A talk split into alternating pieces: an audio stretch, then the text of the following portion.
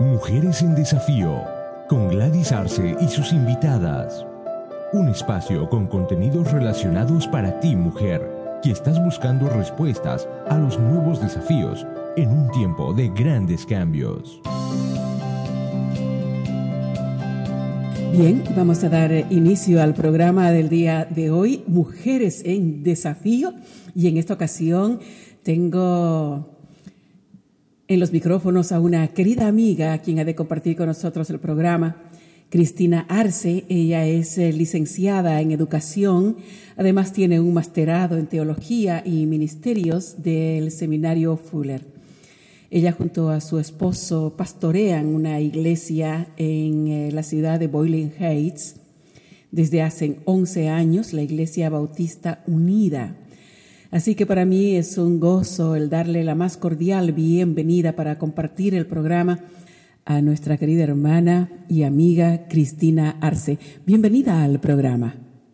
Le bendiga, es un placer estar con ustedes, es un privilegio y le agradezco mucho la invitación. Estaremos abordando un tema muy delicado, siempre en tema de familia, construyendo la identidad sexual de nuestros hijos. Eh, bueno, sí, este tema, hermana, de la identidad sexual en nuestros niños es un tema muy actual, ¿verdad? Realmente.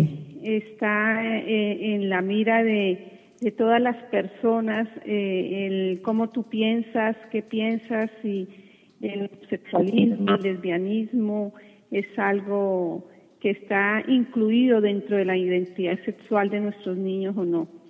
Cuando estamos hablando de identidad sexual, ¿A qué exactamente nos referimos? Cuando nosotros hablamos de identidad sexual, hermana, eh, estamos hablando de cómo el niño se ve corporalmente, en qué lugar él se coloca, ¿no? En que soy hombrecito o soy mujercita, ¿no? Así es. Desde el momento del nacimiento, el bebé va formando actitudes.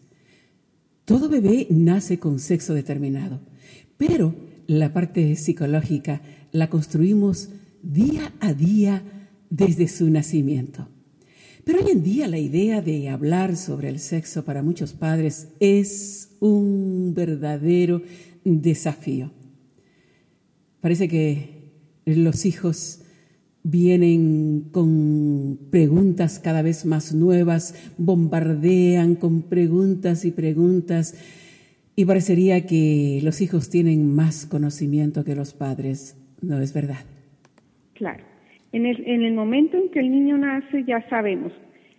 Nosotros los creyentes estamos convencidos de que nuestro Señor ya sabía desde antes del nacimiento de hijos que, qué sexo iban a tener, ¿verdad? Exacto. Eh, pero bueno, digámoslo, hablando en el momento que vemos nuestros niños o el doctor lo ve, ya dice es mujercita o es hombrecito, ¿verdad? Exacto. Ese es el, el momento. Ahora, eh, también existe la identidad de género, que están muy relacionadas, porque el género es el rol que cumple el niño o la niña según su identidad sexual.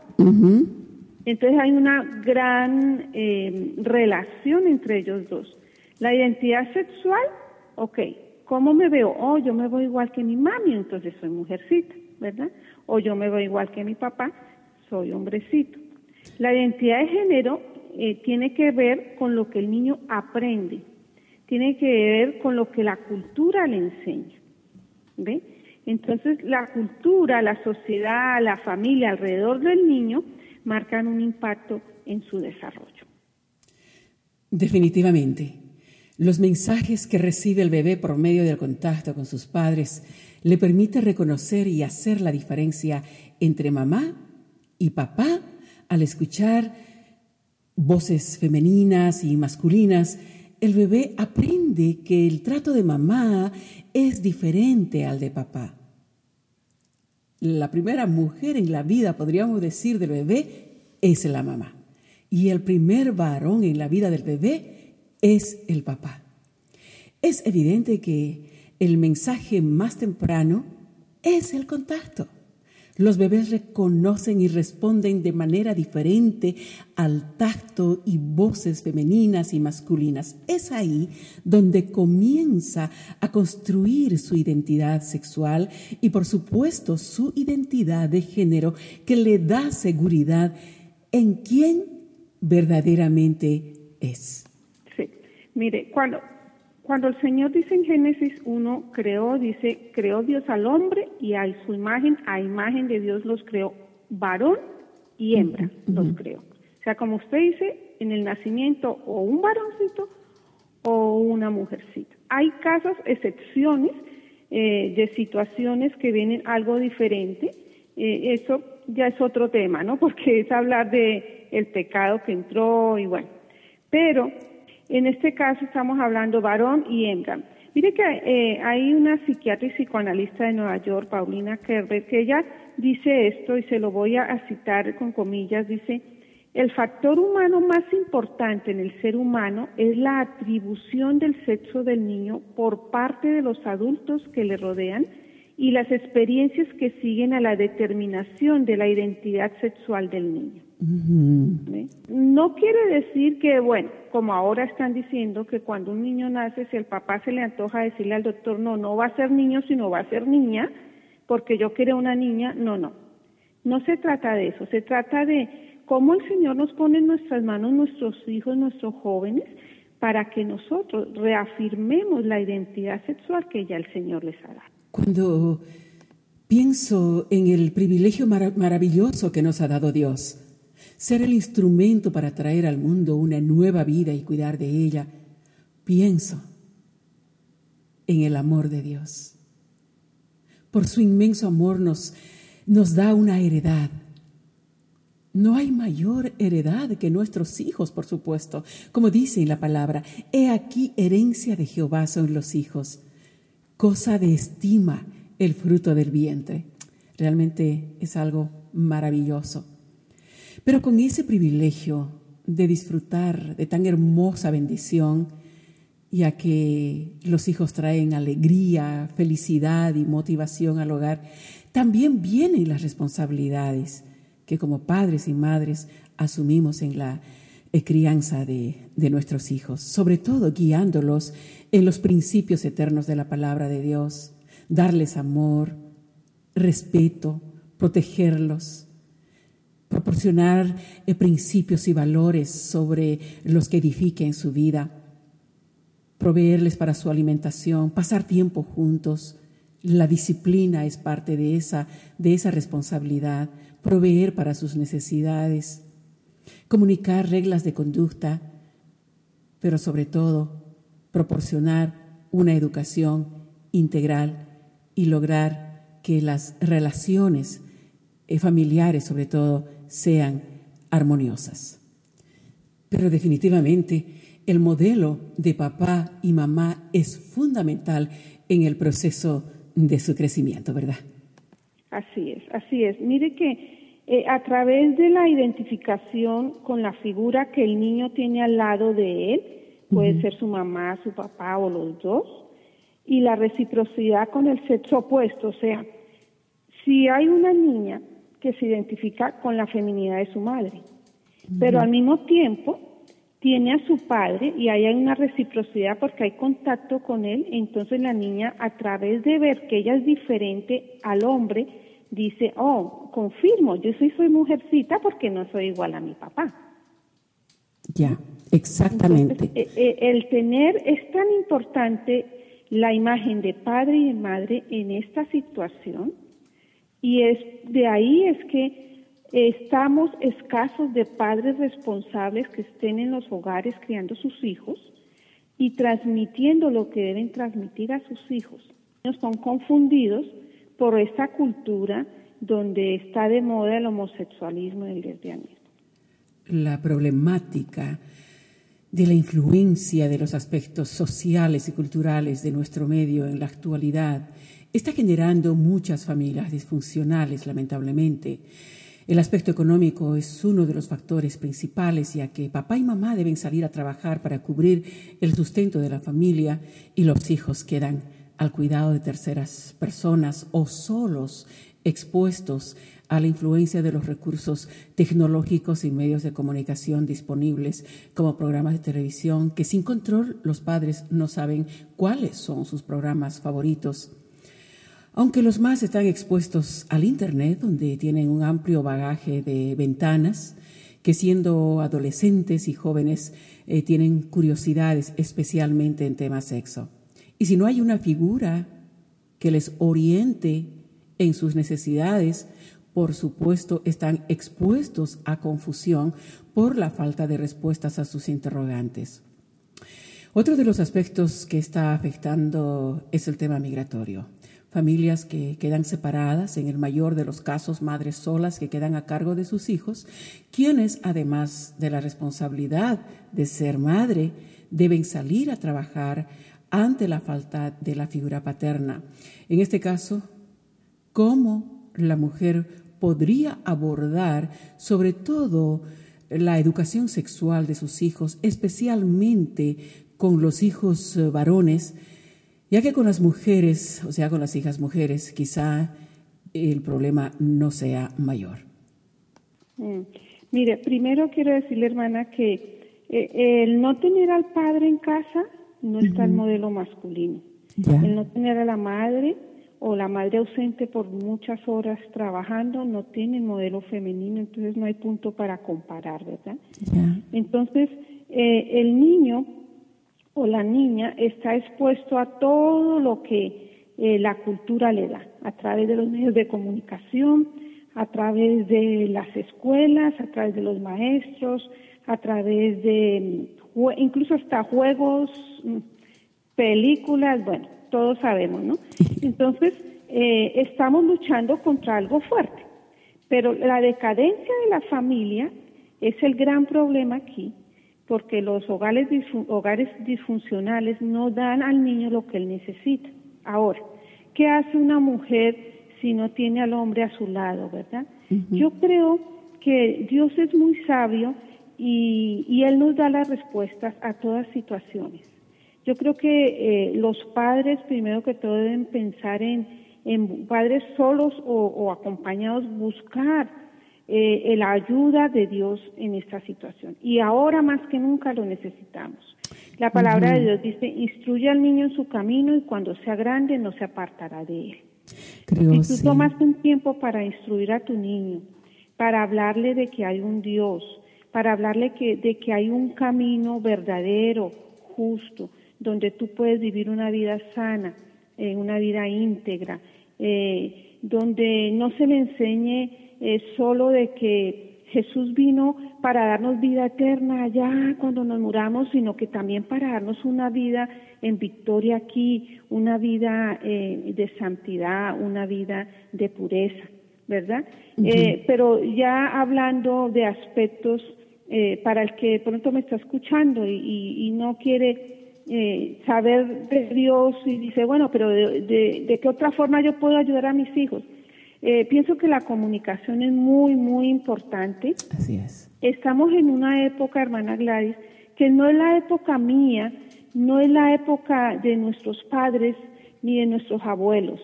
Las épocas han cambiado grandemente y resulta que los niños de hoy en día no son los mismos niños de hace años. Me acuerdo cuando yo era pequeña, hermana Gladys, a mí no me interesaba a los ocho años pensar en novio o pensar en que si soy mujercita, hombrecito, yo me veía, yo soy mujercita. Ahora como hay tanta confusión, los niños y jóvenes andan confundidos. Lamentablemente. Ellos andan confundidos, ¿por qué? Porque en nuestros hogares nosotros les decimos, bueno, eso está mal. Si vemos la película y veo dos mujeres besándose, les decimos, no, eso está mal, eso no está bien. Y, ellos van a la escuela y resulta que el maestro les dice está bien y hay un club para homosexuales si quieres ir. Mm. Entonces hay una confusión. Lo que yo sugiero, los que tienen niños pequeños, yo puedo decir a, partir de mi experiencia. Yo a mis hijos, eh, nosotros empezamos a hablarles de esta situación del homosexualismo casi como a los 6, 7 años. Lógicamente en un lenguaje de ellos y sin dar eh, eh, descripción exacta de, de, todo lo que pasa en, a ese nivel del homosexualismo, ¿no? Pero sí les hablábamos de que eh, se estaba empezando a ver hombres y mujeres que se besaban en la boca y que querían irse a dormir juntos y cosas así, eh, pero que eso no estaba bien a los ojos de Dios, porque Dios hizo hombre y mujer. Entonces ellos, desde pequeñitos, ellos comenzaron a conocer la palabra de Dios de una forma simple, pero entendiendo que hay un Dios que nos dio una identidad y que no estaba bien, que no hay puntos medios.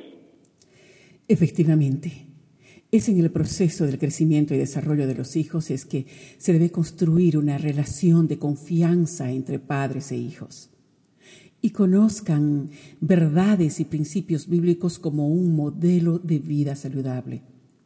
Es importante que los padres inculquen confianza desde temprana edad y que no los defrauden. Que los hijos puedan acudir a sus padres con toda confianza para disipar sus dudas del porqué de las cosas y que sus eh, interrogantes sean satisfechas con claridad.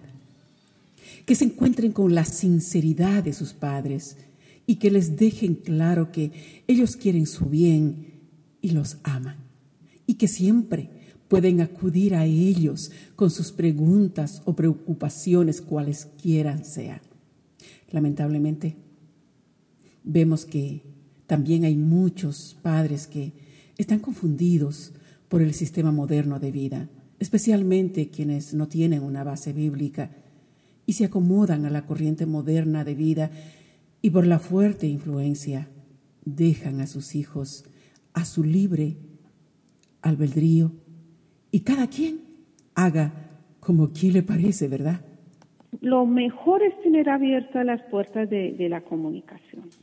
Porque si el niño te hace una pregunta que a ti te parece de pronto fuerte y, y tú le dices, no, no, no, no hablemos de eso aquí. Ya tú cerraste la puerta de la comunicación y nunca más el niño o el joven va a hacerte una pregunta. ¿Y qué pasa? Va a ir a personas tal vez equivocadas como amigos, eh, maestros que están eh, de acuerdo con el homosexualismo. Entonces, nosotros somos los primeros, como usted dijo, hermana Gladys, los responsables de nuestros hijos. Entonces, ¿qué pasa? Yo como madre le contestaría la pregunta. Ahora, si yo tengo duda de cómo contestarle, entonces, ¿sabes qué? Eh, vamos a investigar sobre esto. el que es creyente puede ir a su iglesia a hablar con sus pastores. Eh, mi hijo tiene estas preguntas, yo quisiera saber cómo puedo contestarle. Eh, o sea, eh, no cerrar, no cerrar la puerta de comunicación sería lo peor que podemos hacer, ¿no? Pero también pensar en que hay personas que, bueno, no, no tienen esa fe y no están interesados en buscar de Dios, ¿no? es, sin Dios va a ser muy difícil seguir afrontando esta situación.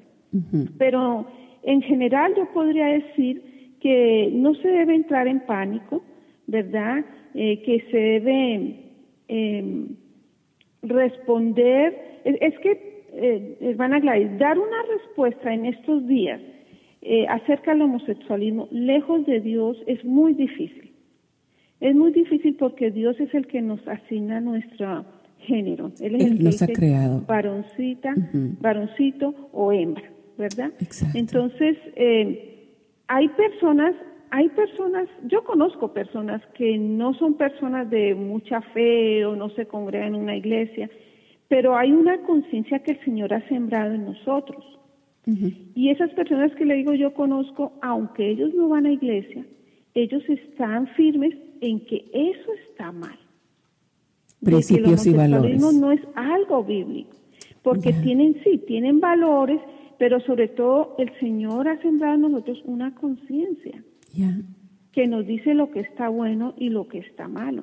Entonces es escuchar esa conciencia, porque a veces la conciencia te está diciendo, oye, esto está mal, pero tú te empecinas en que sí, yo sigo porque sigo eh, como dicen en mi país, yo soy colombiana, yo sigo a, todos los borregos, ¿no? Lo que hacen todos yo lo hago. Entonces, no, la idea es, yo tengo que seguir mi conciencia, la conciencia que Dios me ha sembrado. Ya, realmente que sí, yo creo que sobre todo eh, basados en el amor que tenemos hacia nuestros hijos, yo creo que Dios es fiel para darnos sabiduría y eh, tratar sobre todo estos temas tan delicados con mucha delicadez, precisamente honestidad, eh, tener una mente abierta para escuchar, estar abiertos al diálogo, como usted decía, es tan importante la, la comunicación. Y por supuesto que hablando de sexualidad vemos cómo la práctica sexual se lo toma con tanta libertad y especialmente los jóvenes no toman en cuenta los riesgos a los que están expuestos como los contagios de enfermedades venéreas o el SIDA. Por otro lado, jóvenes o varones que no han crecido bajo un modelo saludable de relaciones sexuales, quiero decir, dentro del matrimonio, persiguen a las jovencitas o viceversa jovencitas que se exponen a tener relaciones sexuales desde temprana edad. ¿Cómo podemos hacerles tomar conciencia de los peligros a los que están expuestos? ya que ellos consideran que la moralidad ha pasado de moda y que además se sienten en muchos casos presionados o presionadas a seguir la corriente o a seguir la onda. Primero que todo, hermana Gladys, hay que enfrentarlos a la realidad de la sociedad en la que estamos. Ellos están creciendo en una sociedad donde ellos, en la que ellos han nacido y ellos consideran que eso es lo normal que lo que ellos ven es lo normal, ¿verdad? Pero la realidad para nosotros, que ya tenemos años de vida, eh, es ver la decadencia de la sociedad, donde el padre no está en casa, donde eh, a veces se imponen roles a los niños que no son, ¿verdad? Eh, donde hay conflictos, donde hay violaciones, donde hay padres abusadores, donde se expone cada vez más a la actividad eh, homosexual en las películas, en los programas, en las calles. Eh, ya vemos jovencitas tomadas de la mano, besándose. Eh, entonces, es exponerles a ellos de que mm, hay una realidad. Y la realidad es que la sociedad ha ido en decadencia y que lo que ellos están viendo no es lo que Dios planeó para el ser humano. Entonces, eh, es hablar con ellos de lo que, eh, lo que realmente Dios quiere para el ser humano. Porque al exponerlos a ellos, perdón, a una realidad, eh, mire, el sábado estuvimos viendo una película que traen unos pastores de Ecuador que están haciendo películas eh, para cristianos y, no, no para solo cristianos, para todo tipo de gente, pero es cristiana la película y se llama Adolescentes. Y la película termina en el momento en que la niña, le, la jovencita le practican un aborto y, y ella muere. Wow. Entonces, muchos casos. Es una realidad que, que no podemos ocultar. el, tener a nuestros hijos con los ojos vendados, y decirle, no, todo está bien porque estás en casa, tienes techo, tienes ropa, tienes el celular que quieres, tienes el iPad que quieres, tienes esto, tienes todo lo material, pero los valores no nos preocupamos por enseñarles los valores. Entonces, cuando nosotros hacemos la comparación, mira, mira esto, cómo ha cambiado el mundo, cómo ha cambiado la vida. De aquí nos hemos pasado acá. Hemos eh, dado la espalda a Dios y mira cómo estamos, mira dónde llegamos. Esto no puede ser bueno para el ser humano, esto no es bueno para ti. Entonces ahí nos vamos, perdón, es que está un poco agripada, Manos dos, donde nos dice el Señor que no nos conformemos a este siglo. Y que más bien renovemos nuestro pensamiento, ¿verdad? Que renovemos nuestro pensamiento. Entonces, ¿qué tiene que renovar el niño? Lo que eh, es un trabajo, pero persistente y de amor, donde nosotros podemos enseñarle al niño de que lo que hay cosas que la cultura le está enseñando que él tiene que renovarla. Especialmente con el ejemplo, ¿verdad? Sin importar finalmente si son creyentes o no, dice la palabra que el Espíritu Santo ha sido derramado sobre toda carne. Es esa voz interna que redarguye en un momento determinado. Pero si no se obedece a esa voz, el Espíritu Santo se contrista y nuestra conciencia se adormece. Es en esa situación que los hijos son vulnerables a grupos de su misma edad y con experiencias similares de hogares disfuncionales, donde por supuesto siguen caminos equivocados como la drogadicción, el alcoholismo y muchos otros vicios. Yo veo, hermana Gladys, es que eh, estamos llegando a un punto tal que solo Dios es el que nos va a poder ayudar. Entonces tenemos que exponer a nuestros hijos y ser nosotros mismos expuestos a la palabra de Dios. Porque la palabra de Dios es vida y es luz. Amén. Entonces, eh, a veces nos quejamos, mira cómo está la sociedad, mira cómo está esto, pero no nos volvemos al Dios que nos dio la vida y al Dios que nos, nos tiene, nos ha enviado a Jesús como el camino, como la verdad y como la vida. Poner nuestros hijos al conocimiento de Jesús. Y la palabra de Dios es la que muestra a los niños cuál es el camino.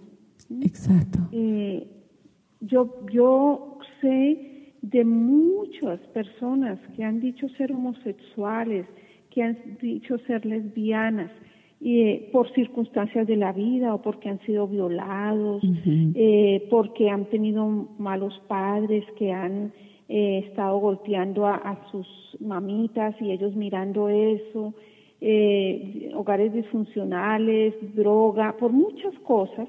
y estas personas, las han, la sociedad las ha convencido de que no sé, tú eres homosexual, si tú eres un poquito afeminado, eres homosexual, o si eh, es lo que estás sintiendo, sí, eso eres, no, no pelees contra ello, pero la realidad es que he visto yo muchos homosexuales y lesbianas que han venido a los pies del Señor y el Señor los ha sanado. Lo que pasa es la mano divina poniendo luz en medio de tinieblas. El perdón y la restauración viene de Dios.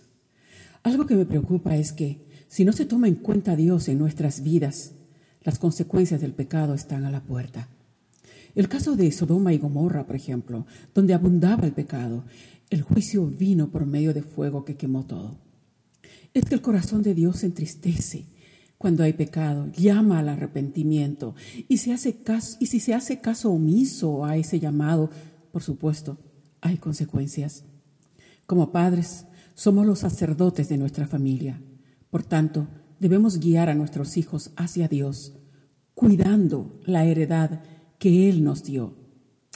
¿Qué dice la Biblia cuando los padres no se preocupan en orientar, corregir y controlar a sus hijos? Vemos, por ejemplo, el, el, ejemplo de lo que le dijo a Elí, el sacerdote, en 1 Samuel 3:13. Yo juzgaré la casa de Elí para siempre, dijo Dios, por la iniquidad que él sabe, porque sus hijos han blasfemado mi nombre y Él no los ha estorbado, porque le he hecho saber que estoy a punto de juzgar su casa para siempre a causa de la iniquidad que Él conocía, pues sus hijos trajeron sobre sí una maldición y Él no los reprendió. La verdad que no vivir en los principios de Dios es blasfemar su nombre. Sí. Eh, bueno, eh, es triste ver cómo eh, cada vez se distorsiona el rol de padre, el rol de madre. Eh, se piensa que tan solo es dar lo material y que eso es suficiente y no se instruye al niño. Entonces, eh, lo que nosotros como iglesia estamos haciendo, hermana Gladys, es orando intensamente por las familias de nuestras comunidades, orando intensamente para que el Señor toque los corazones de padres, de madres, y ellos puedan llegar a conocer a Dios, al verdadero Dios, y conocer el, el manual que Dios nos ha dejado para ser buenos padres. Dice manual en la Biblia. Eh, de lo contrario, eh, eh, nuestros padres y madres van a seguir empecinados en que lo mejor que pueden dar a sus hijos es lo material y se sin juzgar aquí el que trabaja fuertemente, porque yo sé que lo hacen por amor, pero a veces es tanto el trabajo porque se quiere comprar a los hijos las cosas que ellos no tuvieron, eh, quieren comprárselas a sus hijos y entonces eh, están horas y horas trabajando y los niños expuestos en las calles a todos los peligros. Entonces, eh, es difícil uno llegar y decirle a alguien, oye, tienes que... Yo he tenido un caso hace poco, ¿no? De una persona que, que le dijo a su familiar, oye, cuida a tus niñas, las tienes muy descuidadas, ¿no? Y, y, no, pues eso es para problemas, si tú le dices eso a alguien así, ¿no? Eh, no, no, no entienden y, no lo toman a bien, ¿no? Y qué bueno que te preocupas por mis hijas, ¿no? Sino al contrario. Eh, también tenemos que ver cómo hablar con las personas, ¿no? Que no se sientan juzgadas, sino que vean nuestra preocupación.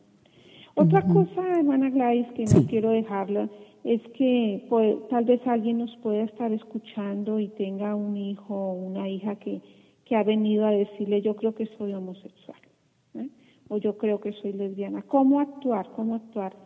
Eh, yo creo que lo primero es no entrar en pánico, pero también eh, pedir a Dios porque le, para que le dé gracia para aceptar a su hijo o a su hija. No aceptar la forma de vida que está teniendo o que desea tener, sino aceptarlo me refiero a que estas líneas de amor permanezcan abiertas. Amén. ¿Mm? No podemos empezar a, juzgar y, y, a recalcarle con palabras fuertes a la persona, sino mantener un diálogo abierto donde nosotros podamos expresar lo que hemos aprendido de una vida eh, eh, sana, de una vida pura y lo que Dios nos dice de, del homosexualismo y del lesbianismo. Entonces no podemos condenar y poner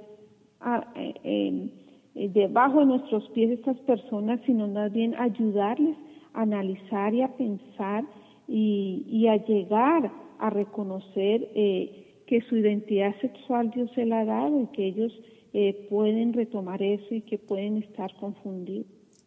Con misericordia y verdad se corrige el pecado, dice la palabra. Realmente sea Dios dando sabiduría y mucho amor a los padres para guiar, amar y proteger a sus hijos. Dios ama al pecador, pero aborrece el pecado. Pero su perdón y poder restaurador está ahí siempre, dispuesto para todo aquel que quiera. Claro, y como padre estás llamado a orar por tus hijos eso es otra cosa. Exacto. Eh, orar por tus hijos y cubrirlos en oración eh, de manera que, aunque parezca imposible, para Dios no es nada imposible que la cultura no llegue a cambiar lo que tú has enseñado en casa. Definitivamente. Que el niño esté firme en lo que tú le has enseñado. Y el que tiene un hijo así, con estos problemas de identidad, pues orar, orar y perseverar, y estar listo a perseverar, porque eh, eh, estamos luchando contra un gigante, pero recordemos que nuestro Dios es poderoso que cualquiera. No hay gigante tan grande a quien Dios no pueda derrotarlo. Lo importante realmente es que los padres sepamos pastorear el corazón de nuestros hijos, nuestros hogares orando como usted decía. Esa es la cobertura, porque el mal está afuera, para que ellos no sean presa de todas las influencias negativas. La responsabilidad de los padres definitivamente es delante de Dios. Orar permanentemente por ellos y vivir una vida que sea para ellos un modelo a seguir. No dejarlos a su libre albedrío y cuando lleguen a la adolescencia, la etapa más difícil, creo yo, recién se trate de corregir ciertas malas actitudes que se han ido desarrollando o que les hemos permitido ir desarrollando. La confianza debe ser permanente y asegurarse que los hijos se sientan seguros de sí mismos. Permitir que desarrollen autoconfianza en sí mismos para que ellos mismos puedan decir no al pecado, no al sexo en la temprana edad. Eh, ahora que usted tocó el tema, hermana, de que Dios ama el pecado, pero no su pecado. Y este es un, este es un, una frasecita que es como, es un versículo, no una frase, un versículo que es tan importante, pero lo que quería decir es que hay una frase que la gente que promueve el homosexualismo, el lesbianismo usa mucho, es que Dios es amor y que porque Dios es amor y los ama, ellos pueden vivir el estilo de vida que ellos quieren. Pero resulta que hablando de la Biblia, que es nuestro manual, eh, si nosotros vamos, por ejemplo, a Romanos 1, eh, a partir del versículo 24 en adelante, nos habla el Señor de la inmundicia, de los apetitos de los corazones que han deshonrado sus propios cuerpos. Aquí está hablando directamente del homosexualismo y, del lesbianismo, ¿verdad? Y, nos habla más adelante el Señor de cómo eh, han sido tan empecinados de que quieren seguir en eso y no quieren entender que eso los va a llevar eh, a, a, alejarse más de Dios y a una muerte segura.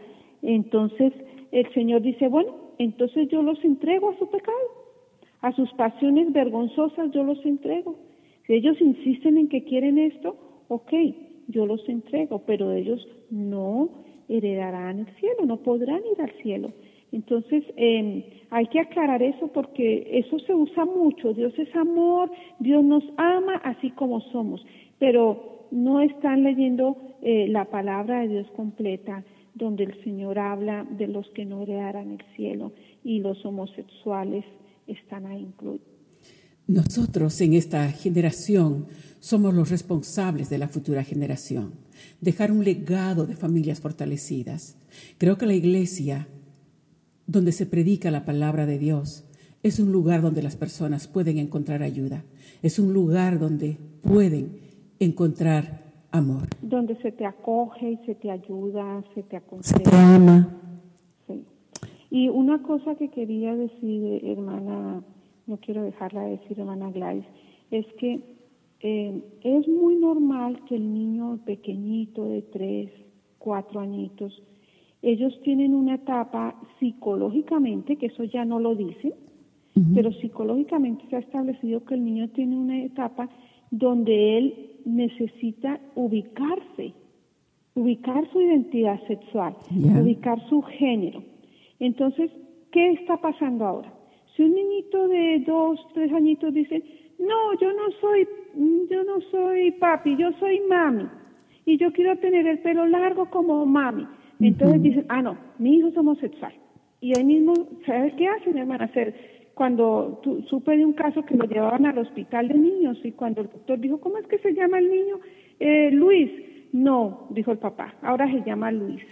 Mm, mm, realmente, qué triste. No, no, es triste, pero lo más normal en esta vida es que un niño pequeño tenga un momento en que se está ubicando. Entonces, de ahí la importancia de que está el papá y está la mamá para mostrarle quién eres tú. Tú eres niño, mírame a mí, eres como yo.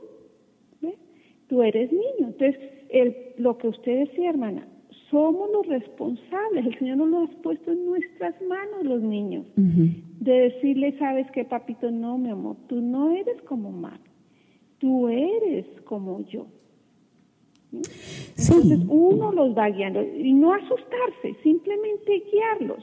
Eso ha sido por años, hermana Gladys, la psicología lo decía, y ahora no, porque como hay una agenda que está interesada en crear la cultura del homosexualismo, entonces ahora dicen, no, si el niño a los tres añitos te dice que él es hombrecito, y es, no, si la niña te dice que es hombrecito, entonces hay que dejarlo. Lamentablemente es la realidad que estamos viviendo. Bueno, vamos llegando al final de nuestro episodio.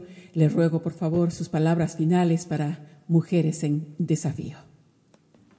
Bueno, yo quiero decirle a las mujeres en desafío que, que no están solas, que no están solas, que hay un Dios que las ama, que hay un Dios que está, así como Jesucristo estaba en la cruz con los brazos abiertos, Él está con los brazos abiertos esperándote para que busques más de Él, para Él abrazarte, para decirte que no estás sola, que Él está contigo, que Él puede ayudarte, que puede ayudarte a criar tus hijos con un corazón limpio, a crearlos, eh, a, a que lleguen a ser hombres y mujeres de bien que impacten esta sociedad. Muchísimas gracias, hermana Cristina, y espero tenerla pronto para otro episodio. Realmente aprecio mucho todos esos conceptos que han enriquecido el programa del día de hoy. Que el Señor la siga bendiciendo en ese su ministerio como madre espiritual de tantas familias necesitadas. Dios le bendiga. Gracias, hermana Gladys, que Dios la bendiga y muchas gracias por la invitación. Hasta aquí, Mujeres en Desafío. Gracias por su atención y le rogamos esté atenta a nuestro próximo episodio. Dios le bendiga. Hasta aquí, Mujeres en Desafío. Gracias por su atención. Esté atenta a nuestro próximo episodio.